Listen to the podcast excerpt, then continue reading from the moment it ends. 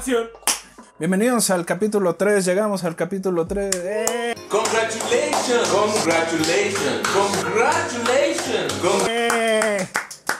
Y todavía no nos meten a la cárcel por los comentarios racistas que acabo de hacer en el capítulo 2. Pero hey, las risas no faltaron, ¿eh? Entonces eso, eso, es, eso es esperanzador. Habla de que tenemos una, una- una buena expectativa de vida. Bienvenidos a los crononautas. Eh, este es un programa, como saben, que se dedica a entender, analizar, pensar y desarrollar biografías, eventos históricos, cosas del mundo occidental. Y estamos muy contentos de estar el día de hoy con, con- ustedes. Eh, acuérdense que, que, que parte de, importante de lo que... ¿eh?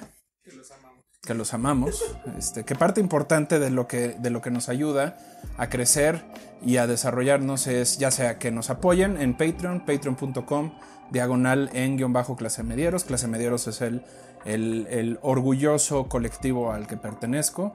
Y si no nos pueden ayudar con dinero, apóyennos dándonos, eh, siguiéndonos en nuestra cuenta de YouTube. Tenemos la promesa y la sostenemos de que vamos, si llegamos a los mil eh, suscriptores en, en- en YouTube. Aquí el, el productor Ternera Jr. y yo nos vamos a hacer un tatuaje. Se aceptan sugerencias, nada sexual, por favor. Puede ser, pueden ser iniciales, pueden ser las iniciales de Kid Renier para que sea como, como Nexium, ¿no? Eh, o podemos ponernos así como una o un puede ser No me hagas trabajar. Quitar todas esas manos. puedes poner tit, tit, tit. bueno Dale, dale. Bueno, pues bienvenidos y el día de hoy, como se habrán dado cuenta, les vamos a traer una historia del más allá. Por- digo como se habrán dado cuenta porque ahorita que estamos grabando no, est- no hay nada diferente, pero acá el productor se va a echar unos, unos ambientes de rayos y, este, y estruendos y, y. Bueno, eso parece ser, ¿no? Este, este es un, además es un más allá único que está creado con tapas de olla, con unicel, con una espuma, con mucha pintura en aerosol. Este, yo soy Don Nadie y nos encuentran en Instagram como arroba los podcast. Eh, también recuerden seguir eh, arroba en guion bajo clase medieros en, Instagram y en todas las redes sociales. Y eh, si les gusta el logo que, que- les presentamos el día de hoy, échenle un oclayo a, a Ringo, que es eh, el que nos hizo favor de crearlo. La historia del día de hoy es una historia que llevo muchos años queriendo contar. Es la historia del peor director de todos los tiempos. Una persona que amaba tanto, tanto, tan cabrón el cine que el mismo cine lo traicionó. Michael Bay. Michael Bay, ¿tú, tú quién dices que sería? Este, ¿cómo se llama el de Amarte duele? Este, no, Michel Franco, güey. Eh, Amarte él es una gran película. Por eso, pero ¿cómo se llama el director? Que hubo una época que hizo muchas películas, es Sariñana. Sariñana. No, no, no, no, no, no. Es para el maestro y pido que todos se levanten para el aplauso a Edward D. Woodward. Recuerden también que este, em, los primeros 10 clase medieros que se, que se suscriban eh, van a, a la, categoría de 5 dólares, van a recibir una foto ilustrada hecha, hecha por su servidor, que ya saben, puede servir. Eh, me he enterado para cosas muy diferentes como limpiarse el culo, puede servirles también para, este, para esconderse de su pareja. eh, para nivelar la mesa si la doblan, la doblan de manera correcta este, pueden hacer. Mientras escribía este guion, ya saben que a mí me encanta recomendarles escuchar música mientras nos escuchan. Eh, mientras escribo este guion, estamos escuchando el Spotify de Ternera Jr. que tiene entre sus bonitas cosas. En MP3. Ahí se menea, se menea, se menea, se menea, se menea, se menea, se menea, se menea, se menea.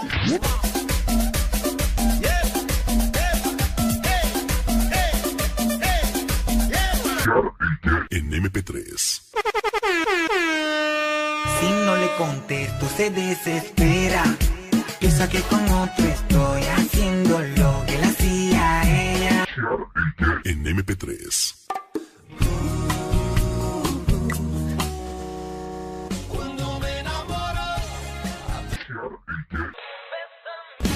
Bésame como si el mundo se acabara después. Bésame. Don't call my name.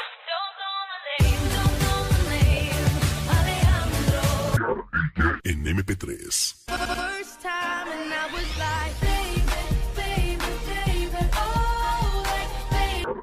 En MP3.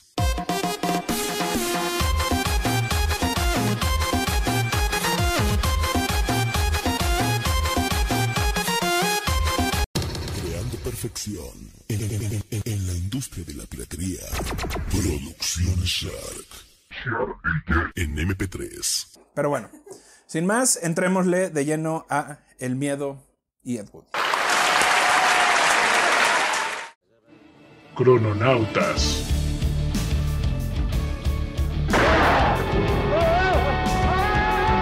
The world is shocked by a person who changed his sex. Thus, the strange case of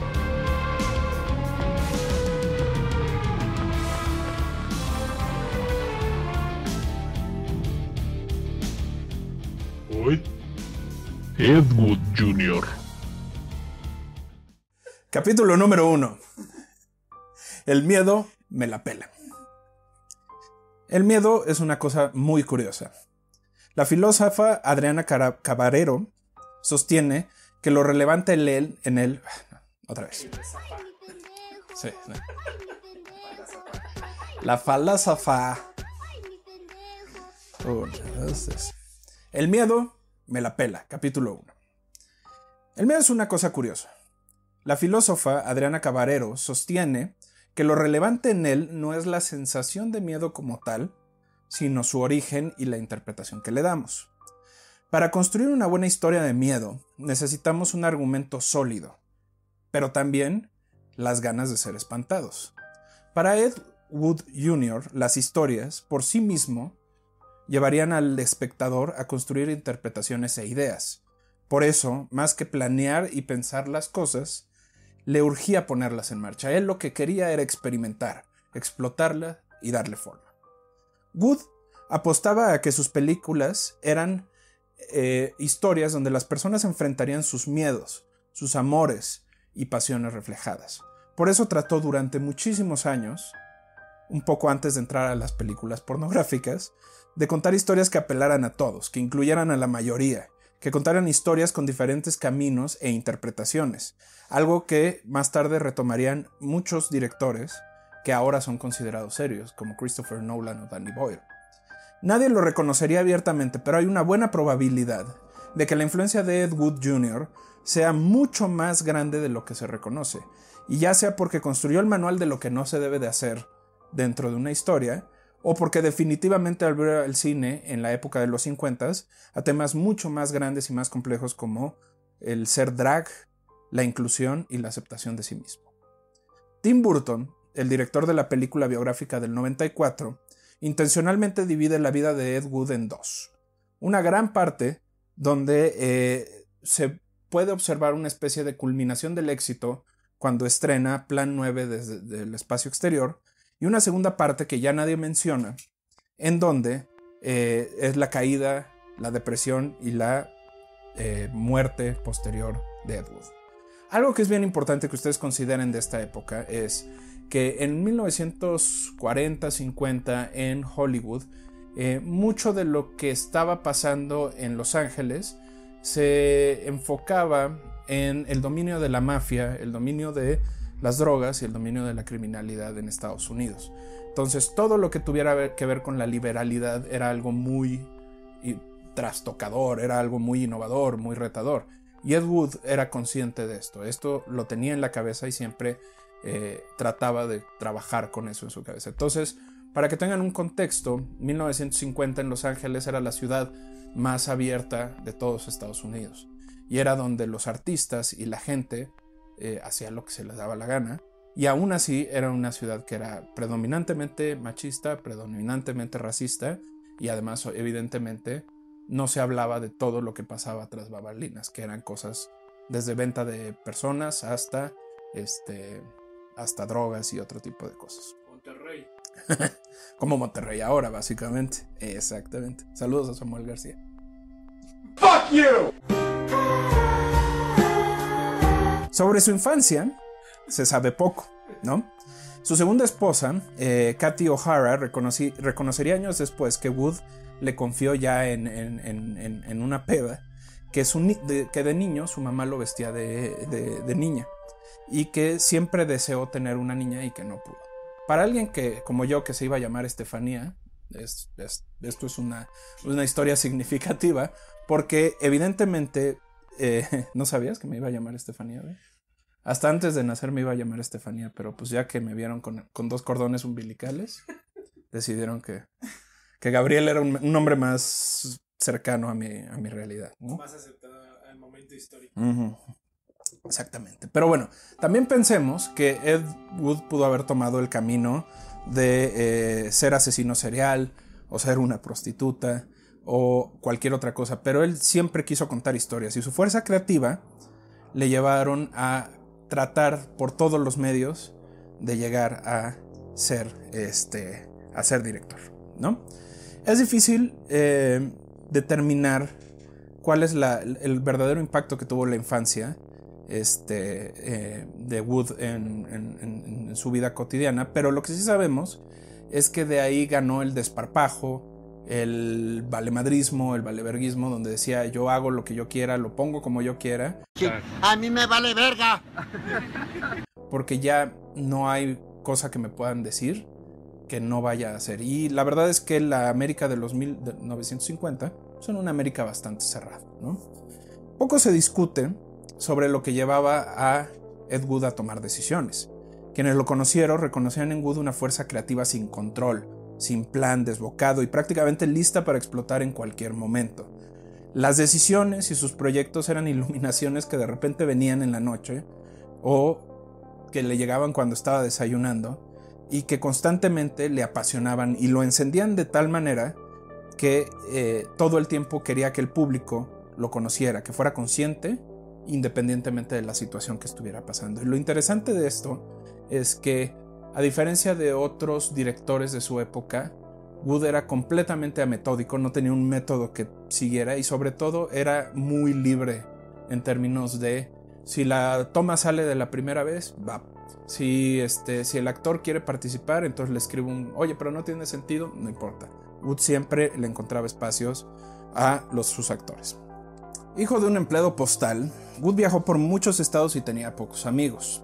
Esto lo hizo un poco tímido y que se concentrara en los libros de ciencia ficción y pulp fiction.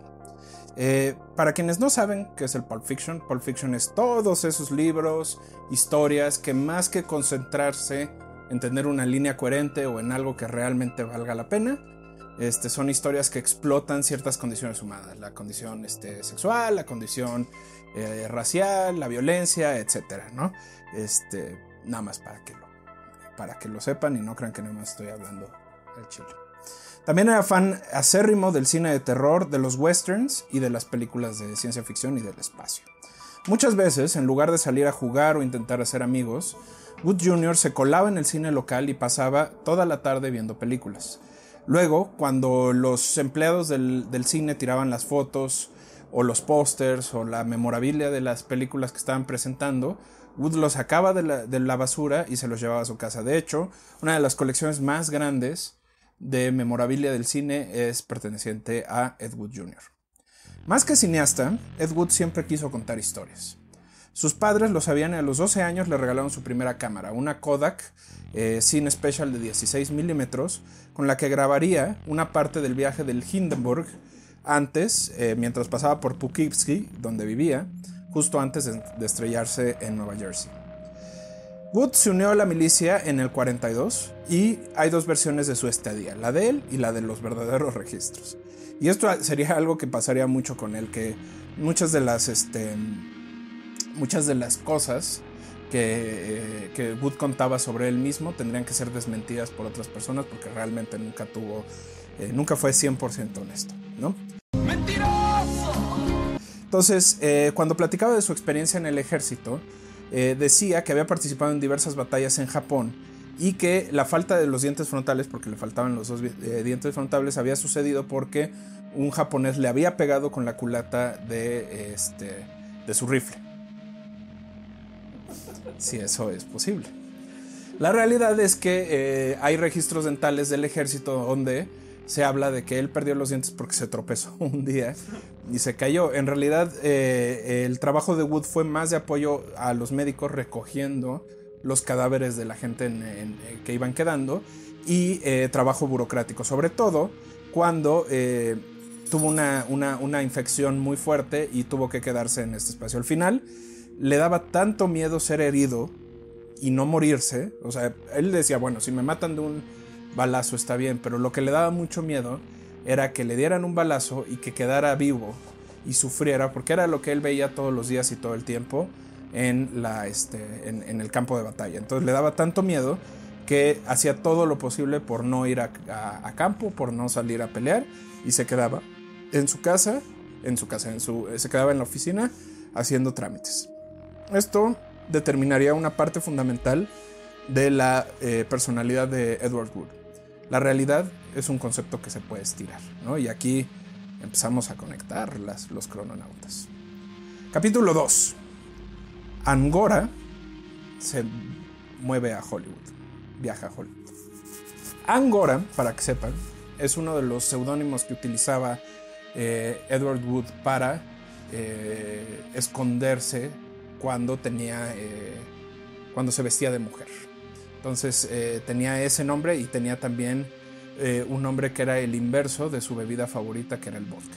Entonces también jugó mucho con los seudónimos, con otros nombres y con otro tipo de cosas. Pero volviendo a la historia, cuando regresó después de la guerra, hay un par de mitos sobre él. Hay quienes afirman que se, se dedicó a estudiar y afinar sus capacidades como histrión como actor y como director de teatro, como escritor de teatro. Otro que buscó trabajo como actor inmediatamente y que lo único que pudo conseguir fue eh, ser parte de un freak show o de, un, de una feria itinerante donde él era el andrógino, era, era, es decir, era el hombre que era mujer al mismo tiempo, ¿no? Y era, en esa época eso era muy común en los circos.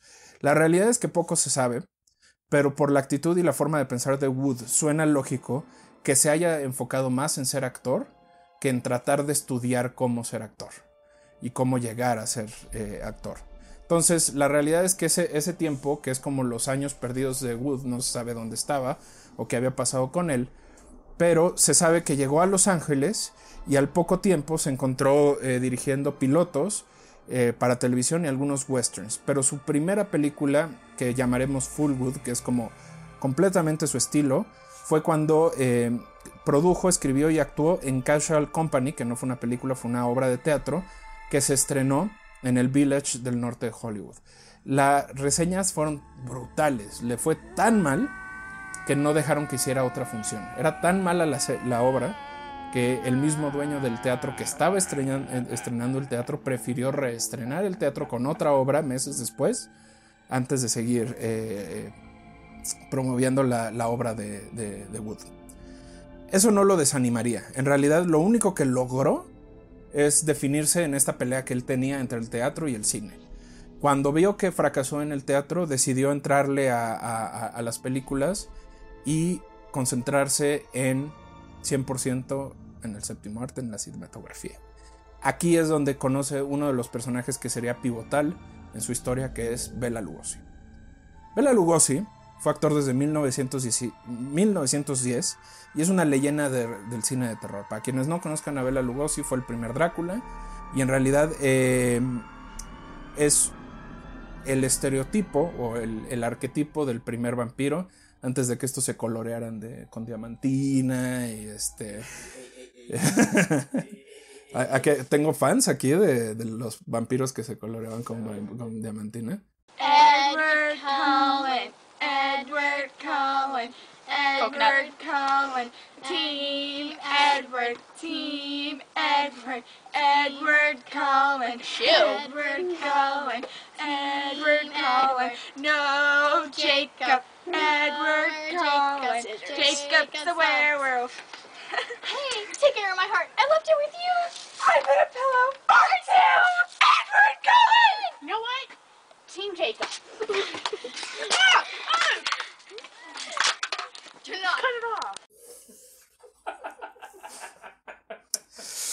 Perdón, disculpen. No, no tengo, no tengo respuesta para eso. Nacido en Hungría, migrado a Estados Unidos después de la fallida Revolución Comunista del 19, eh, Bela Lugosi fue descubierto por un productor de cine que lo vio representar la, la versión de Drácula de Bram Stoker en Broadway y fue seleccionado para hacer este papel en 1931, donde eh, estuvo haciendo películas hasta 1956.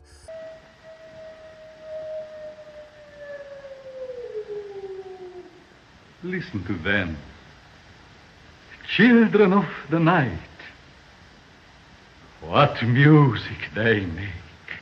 Cuando lo conoce Ed Wood, Lugosi era un actor ya acabado que pasaba sus días quejándose de Boris Karloff, que era, este, que era quien usualmente representaba Frankenstein o la momia, y, es y- y que la verdad tuvo mucho más éxito porque la historia aquí es que Bela Lugosi era un actor de sindicato y por ser actor de sindicato sus papeles eran menores a los que obtenía Boris Karloff, que era un actor libre, y entonces aun cuando Boris Karloff era un papel secundario en una película, siempre tenía que aparecer arriba de lo que, de lo que parecía este Bela Lugosi.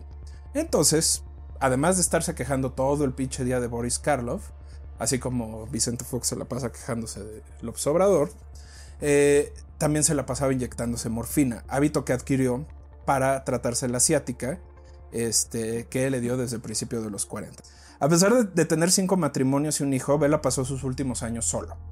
Eh, cuestión que para Wood era una atrocidad porque él lo consideraba uno de sus grandes héroes y decía, ¿cómo es posible que esta, esta joya de la cinematografía mundial esté abandonado y haya otros que se les esté dando eh, la oportunidad? Así que eh, Ed Wood decide em, incluirlo en todas sus películas o tratar de incluirlo por lo menos en una, en una parte. Entonces hay otra parte aquí de Ed Wood que hay que ser muy conscientes que era súper fiel a sus amigos. Era alguien que siempre ayudaba y trataba de llevar a todos eh, junto con él. Mejores amigos, mejores amigos por siempre. Clean. El anillo de la amistad.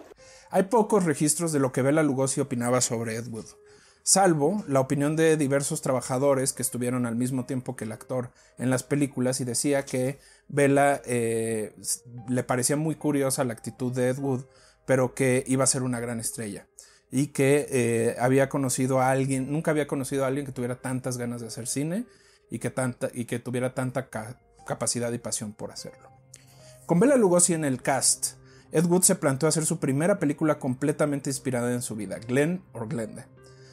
Eh, Crossroad to Laredo y Crossroad Avenge- Avengers son consideradas sus primeras películas, pero en realidad fueron proyectos donde tuvo diferentes roles, pero no pudo imprimirle toda como su, estructura narrativa, ¿no? En cambio, Glenn or Glenda es completamente él y fue la primera oportunidad que tuvo realmente de desarrollar lo que se conocería como el estilo de Ed Wood. comes the major surgery, the removal of the man and the formation of the woman. The world is shocked by a person who changed his sex. Thus, the strange case of Glenn, who was Glenda, one and the same person, not half man, half woman, but nevertheless man and woman in the same body.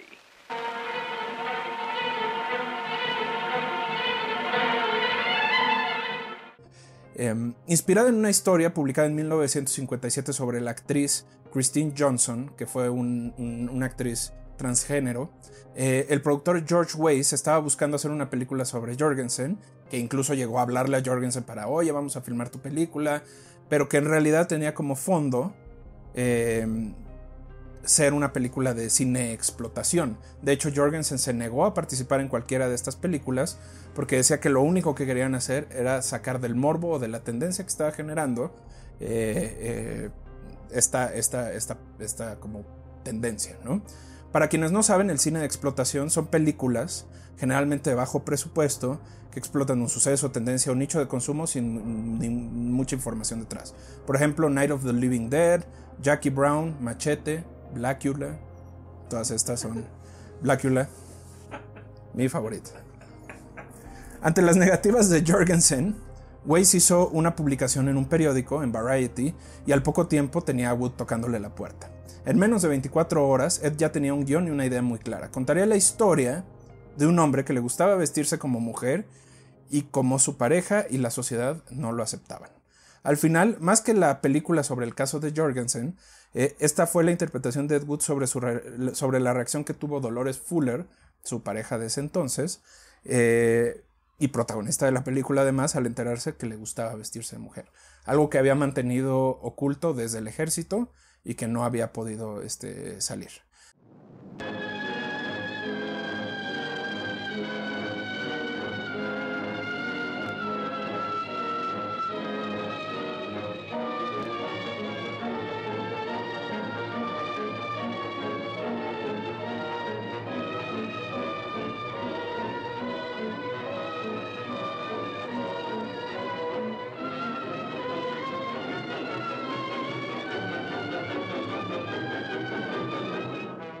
Un dato curioso, en la entrega 32 de los Raspberry Awards del 2011, que son los Razzies, la película de Jack and Jill, eh, protagonizada por otro maestro de la cinematografía, Adam Sandler, fue considerada la peor precuela, secuela, rip-off o remake de Glenn or Glenda, a pesar de que la película ni siquiera tiene que ver con esa.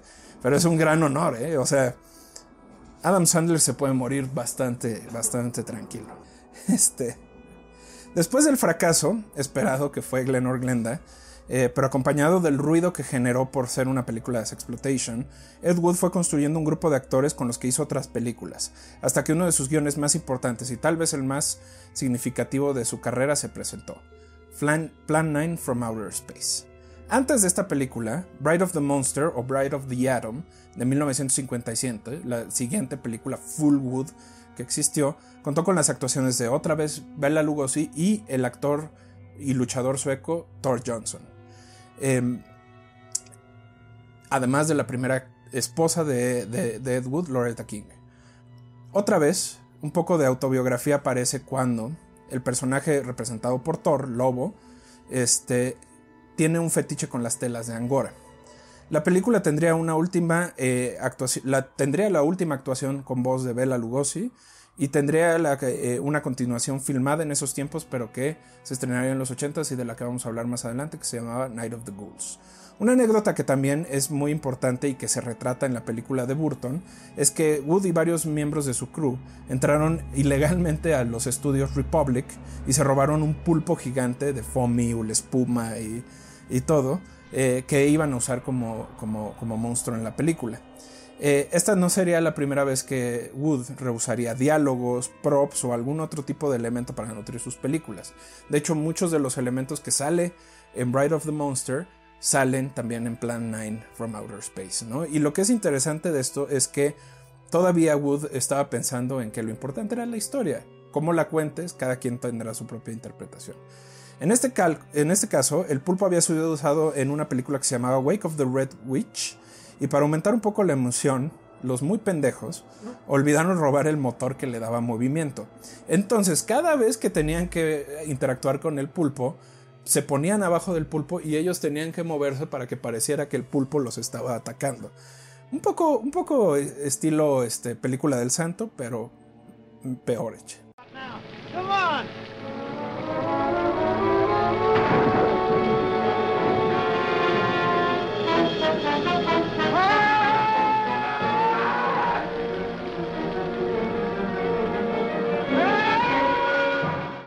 En sus últimos días, Wood diría que esta fue una de las pocas películas que le dio realmente ganancias. Esto puede ser cierto debido a que vendió por adelantado la mayoría de los boletos y cuando se hizo pública la calidad de la película y las reseñas que les hicieron, este güey se desapareció y no regresó el dinero. Al final, puede considerarse eh, que fue un fracaso total y aunque no le ve como el peor trabajo de Wood, sí forma parte importante de, este, de su cuerpo de trabajo.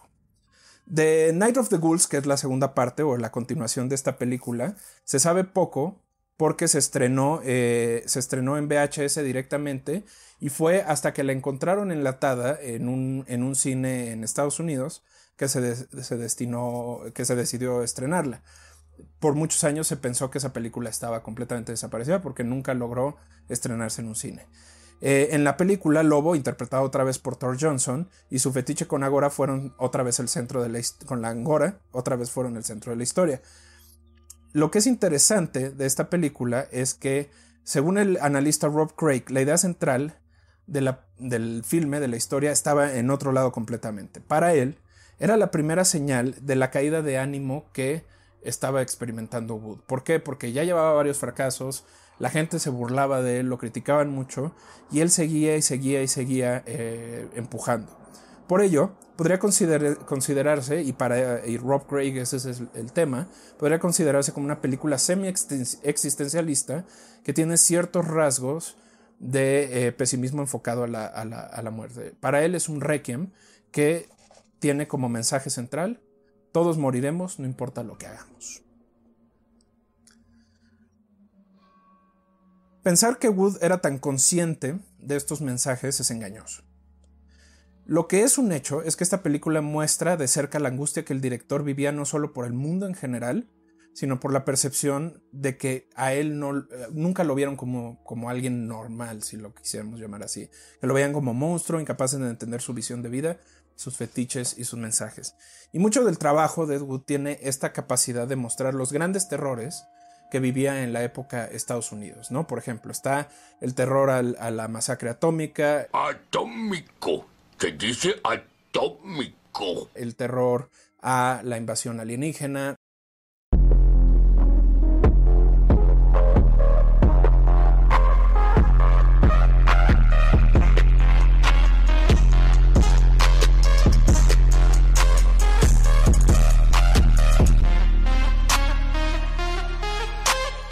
el terror a este a los muer- muertos vivientes, etcétera, ¿no?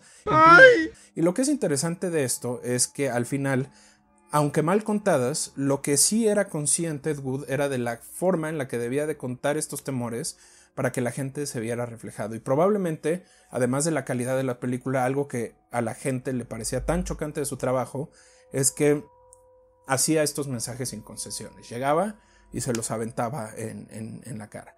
Aún así, con todo el fracaso que tuvo después de The Night Ghouls, eh, Wood no estaba listo para rendirse y, eh, trató por todos los, los medios de eh, llevar su obra más, su obra cumbre, su, su, este, su novena sinfonía a la producción, que es, irónicamente, Planet Nine from Outer Space.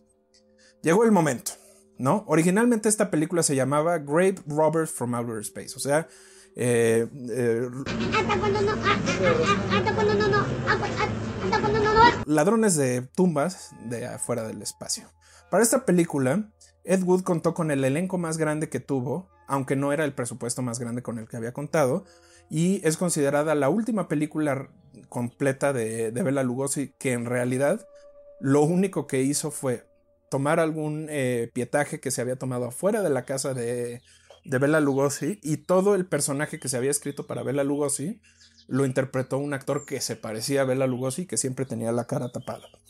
Obviamente te das cuenta que no es Bela Lugosi porque era un actor mucho más joven, pero está interesante como esta, como esta intención que tuvo, ¿no? Y este también tuvo a Vampira, que es una, este, una presentadora de televisión de cine de terror, Thor Johnson, Criswell y otros más. Esta película es su obra maestra. Para muchos es tan mala que es buena. Para otros no puede ser considerada como la peor película de la historia, porque eh, pareciera que todo es un ejercicio intencional de mostrar cómo son las cosas. Para los expertos y con el paso de los años, es una película que puede ser considerada como muy honesta, que refleja la filosofía de vida de Wood y sobre todo que tiene muchos elementos donde la historia se puede eh, asociar, ¿no?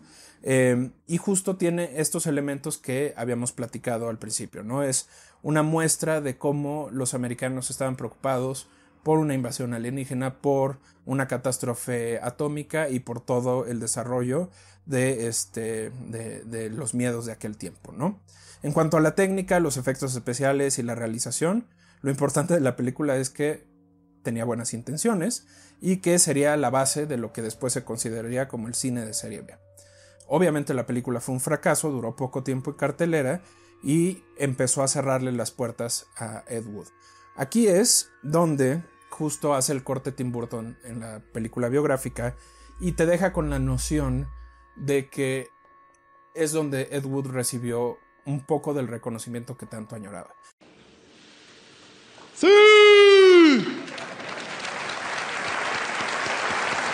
La realidad es que no lo recibió. Chale, me humilló. Se le empezaron a cerrar las puertas y sobre todo, la película hizo tanto ruido por ser mala que el nombre de Ed Wood empezó a ser este empezó a ser asociado con cosas mucho más negativas. Espero les esté gustando la historia de este maestro de la cinematografía moderna. Vamos a tomar una pausa, pero recuerden que tenemos nuestras, eh, nuestras redes sociales, ahí nos pueden dejar cualquier comentario, pueden hacerlo a arroba los podcast, eh, arroba donadie guion bajo reco y arroba en guion bajo clase medieros. Cualquier comentario, duda o pregunta, por favor háganoslo llegar. Un aplauso para el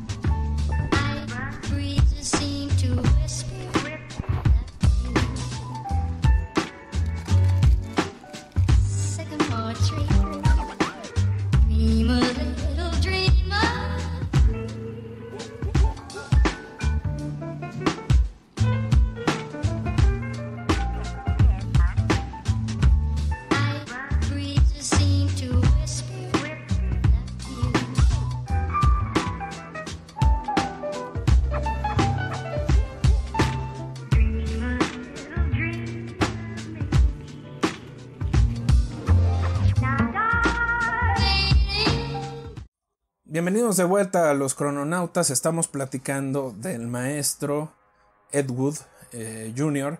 Y ustedes no lo están viendo, pero la, la- la- la producción ya está cansada, ¿eh? Pues sí, güey, no mames. Yo los veo, los veo poco, poco, poco animosos. De los... No hay alcohol ahora. No hay, no, hay, al- no hay alcohol ahora porque la última vez terminamos a las 6 de la mañana y, y estuvo bien, pero no estuvo grabando. y no grabando. Pero bueno. Regresando al maestro eh, Ed Wood, su última película considerada como mainstream sería The Sinister Urge. Fue una de las primeras películas donde Wood empezaba a dar notas de la explotación sexual como algo que le parecía importante contar y sobre todo donde ya empezaba a hablarlo abiertamente. Aquí los biógrafos se discuten un poco entre si era intencional o no intencional, pero lo que se dice es que Ed Wood empezó a dejar su visión creativa de lado y empezó a meterse en cosas que pudieran ayudarlo a vender más, a vender más boletos. Entonces, en realidad, The Sinister Urge es una, una copia casi al carbón de la película Psycho de, Alfred Hitchcock y que también este, eh, tenía que ver con otras películas, ¿no? Aquí Wood trabajó en conjunto con Roy Reed y eh, renovaron el, el guion de la película Rocket Queen, que era un, un, este, un, guion que tenía este, Wood desde hacía muchos años.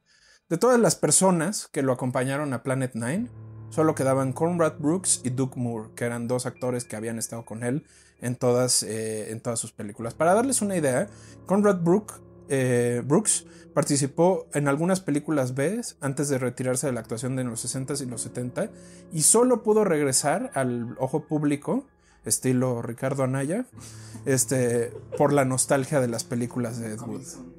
Coming soon. Doug Moore solo participó en películas de Ed Wood. Entonces, aquí es donde empezaba a que este nombre, Ed Wood, te hiciera o se asociara con algo negativo, ¿no? Pocos biógrafos realmente eh, se avientan a dar una razón de por qué Ed Wood empezó a pensar en la explotación sexual como algo que fuera necesario para empezar. La realidad es que todos dicen que la única razón que la, que lo hacía, por la que lo hacía era por el dinero El mundo se consume en dinero, el dinero es dinero, el dinero es dinero, el dinero es dinero, el dinero es dinero, aprende algo dinero. y porque pues tenía, tenía que comer. Para entender los personajes y las historia- eh, historias de Wood hay que pensar no en la trama o los, suce- los sucesos que están pasando, sino en las personas, en, en los humanos con los que él quería eh, trabajar. Wood era afecto a copiar actitudes, formas de pensar alrededor de las personas. Por eso, cuando Lugosi aceptó estar en una película con él, construyó personajes pensando en él. Igual con Vampira, igual con Thor Johnson. Un personaje que pudo haber tenido el, el mismo nivel de influencia que tuvo Lugosi, que cuando murió Lugosi se encargó de la narrativa de las películas, que es el adivinador Criswell el sorprendente.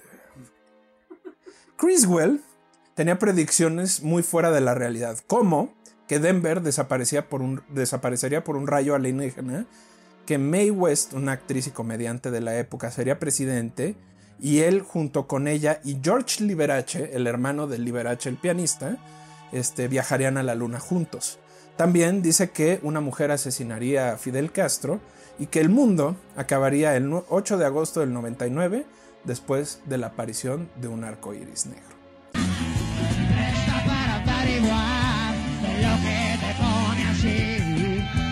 Esas eran algunas de sus, de sus adivinanzas. Pero, Pero también tuvo algunas buenas, dígame usted. ¿Como personaje? O sea, o en la vida real él hacía esas adivinanzas. Sí, sí, él era un adivinador de la, que salía en la televisión y tiene publicados cuatro libros. De hecho, les recomiendo que se metan a la página eh, de Amazing Criswell. Ahí están todas sus adivinaciones este, catalogadas y de ahí saqué la información. Porque también tuvo un par que sí fueron muy, muy acertadas. Adivinó la muerte de Kennedy, de John F. Kennedy, y decía que eh, la razón por la que no se reelegiría Kennedy sería porque en noviembre del 63 pasaría algo. Y la cosa que pasó es que el 22 de noviembre le dieron un plomazo donde Jackie Kennedy le agarra la, tapa de los sesos y se la vuelve a poner. Eso, eso, eso nada más se los cuento por mero gusto. Y la otra es que adivinó la llegada de Reagan a la presidencia, ¿no? De Ronald Reagan. Este, años después, el sorprendente Criswell, ya cuando estaba retirado, eh, reconocería que su conocimiento sobre la historia, porque él era de origen historiador, eh, fue lo que lo mantuvo eh, activo durante muchos años. O sea, estas adivinaciones que hacía era porque él era capaz de reconocer que la historia era cíclica. Y que la razón es que sí tenía el don, pero cuando empezó a hacer dinero de ese don, Yo soy productivo, por eso gano dinero. Yo gano pasta porque yo soy productivo. fue cuando Dios se lo quitó. Entonces empezó a trabajar con lo que tenía. Nada más para que, para que, para que se den un quemón. Con los años, la confianza y el apoyo con el que contaba se fue esfumando. Productoras, estudios y actores se negaban a recibirlo, incluso a hablar con él. De, hacer películas comenzó a escribir algunos programas y pilotos, a hacer comerciales, y cuando estos no fueron elegidos comenzó a hacer sus propias películas de corte pornográfico y de, explotación sexual. Cuando incluso estas películas empezaron a fracasar, le cerraron por completo eh, las puertas y a lo que se dedicó fue a hacer cuentos y libros. De 1963 a 1970 prácticamente publicó más de, más de, más de 20 novelas o cuentos, entre las que se encuentran La generación homosexual y La draga asesina, eh, La orgía de los muertos, Las pasiones parisinas, eh, La sirena del, del lado este, del sideshow, que es como del, del circo, eh, Drag Trade, Bloodiest Sex Crimes in History, este, Devil Girls. eh, Una eternidad más tarde. me encanta. The Death of a Transvestite, also known as Let Me Die in Drag and Hollywood Drag, este, Security at Risk, etc. Digo, la realidad es que pasó lo que tenía que pasar, la depresión lo agarró perramente y se divorció de, de- de su primera esposa y se casó con Kathy O'Hara.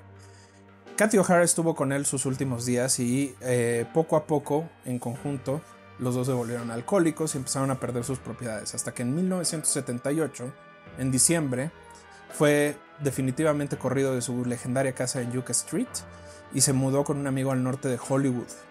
A los pocos días, el 10, eh, el 10 de diciembre, se fue a acostar porque se sentía mal. A los 20 minutos empezó a pedirle a Katy por un trago. Ella evidentemente no le hizo caso porque "Oh, no mames, vas a estar de pinche briago. ¿Qué pedo? madre, no tenéis casa, mierda, todos los días mando borracho culiao. Vente para la casa, mierda. ¿Qué pasa, vieja concha de tu madre? Yo tomo cuando quiero y a la hora que quiero. ¿Y qué tanta weá, vieja culiá? Y si acaso quiero, salgo a trabajar mañana. ¿Qué tanta weá? Tomo con mi plata, vieja culiá, andate a la concha de tu madre. Y eh, al, no recibir respuesta comenzó a gritar que se ahogaba. Katy evidentemente pensó que estaba tirando un berrinche y a las pocas horas entraron a su cuarto para encontrarlo completamente muerto. La leyenda había muerto. Vamos, este es, este es el, el- el último capítulo. Me desperté temprano el día que morí. Hay algunos datos que podríamos retomar para entender la relevancia y la importancia que tiene Ed Wood para la historia cinematográfica. Eh, por ejemplo, en, el, en, el, en 1998, el guion de I Woke Up Early, The Day I Died, recibió un tratamiento para cine, pero nunca se pudo eh, hacer público porque tuvo problemas contractuales. Pero en la película están Christina Ricci y otros actores y parece que, que se hizo un esfuerzo bastante fuerte. En el único lugar donde se pudo estrenar fue en Alemania, aparentemente. Rob Zombie bautizó su disco The Sinister Urge por, eh, por Edward Wood. Y también en 2017 se produjo el musical Dreamer, Ed Wood Jr., con una aceptación relativamente mediana. Se puede decir mucho de este director, pero la mayoría de los via- ¿eh? La mayoría de los El que estudia el palo. La mayoría de los biógrafos sostienen que la industria de aquel tiempo y su, misericordia de hambre fue lo que lo mató. De él nos podemos llevar cosas muy importantes, como siempre haz lo que quieras, toma acción de tus sueños, no dejes que te detengan, pero sobre todo, la vida es mejor siempre con drag.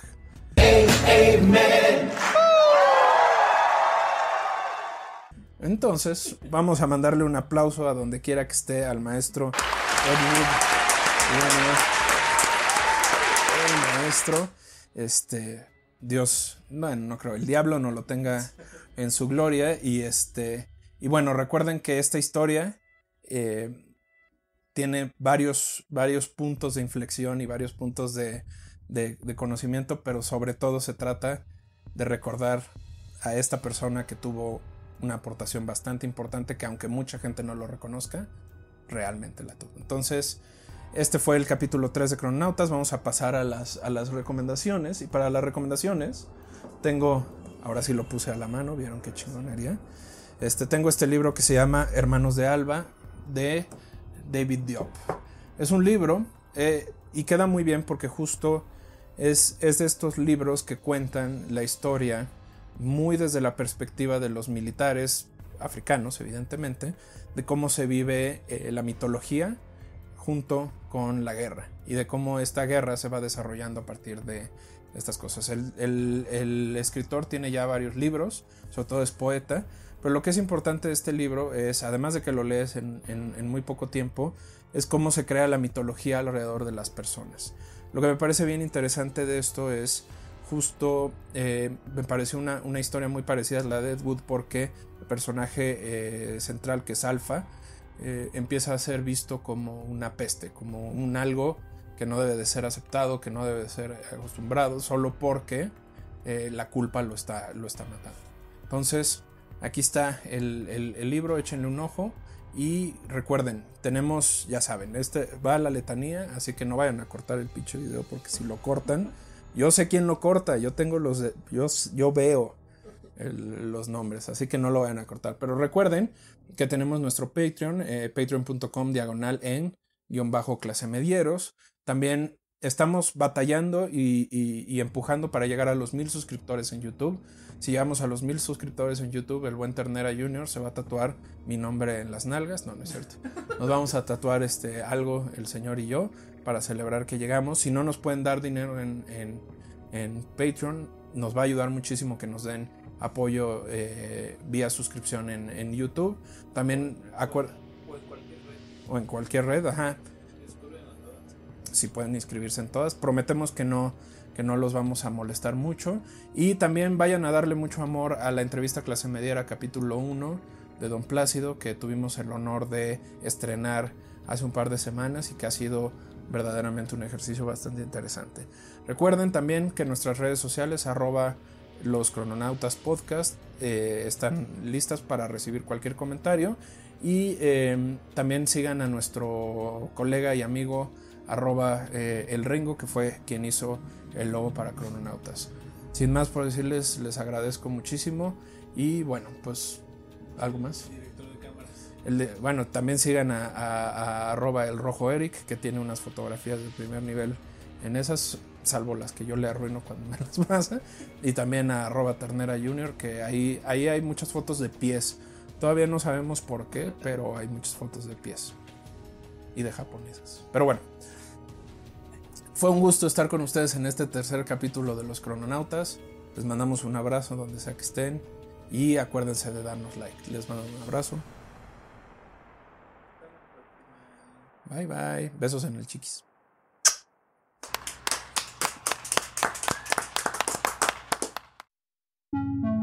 Crononautas.